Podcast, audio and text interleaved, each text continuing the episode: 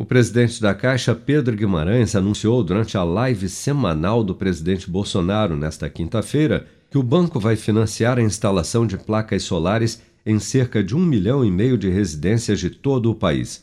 Segundo Pedro Guimarães, o financiamento terá seis meses de carência e promoverá uma economia de 95% nas contas de luz das famílias beneficiadas. A Caixa é, está anunciando é, o financiamento de placas solares. Nós temos, presidente, 6 milhões de famílias que têm uma casa ou um apartamento financiados pela Caixa. E um milhão e meio de pessoas, de famílias, podem ser é, ter esse financiamento de placas solares teremos seis meses de carência, cinco anos para pagar, e isso é uma revolução, em especial porque nós imaginamos que com esses seis meses de carência, uma parte muito grande você consegue economizar e você compra quase que as placas, não de graça, mas ela tem uma gran, um grande benefício. E um milhão e meio de famílias podem ser beneficiadas. A gente estima que as placas reduzam em 95% o custo da energia por mês.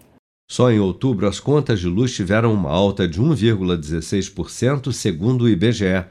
Boa parte dessa alta se deve à manutenção da bandeira escassez hídrica, que tem um custo adicional de R$ 14,20 na conta de luz a cada 100 kW consumidos para cobrir o custo de geração de energia por usinas termoelétricas em razão do baixo nível dos reservatórios das usinas hidrelétricas. Quase 50% mais cara que a bandeira vermelha, a bandeira escassez hídrica, que representa na prática um aumento de 6,78% nas contas de luz, passou a valer para todos os consumidores desde 1 de setembro e deverá vigorar até abril do ano que vem, independentemente de a temporada das chuvas já ter começado nas regiões Sudeste e Centro-Oeste, responsáveis por mais de 70% da geração hidrelétrica do país. Com produção de Bárbara Couto, de Brasília, Flávio Carpes.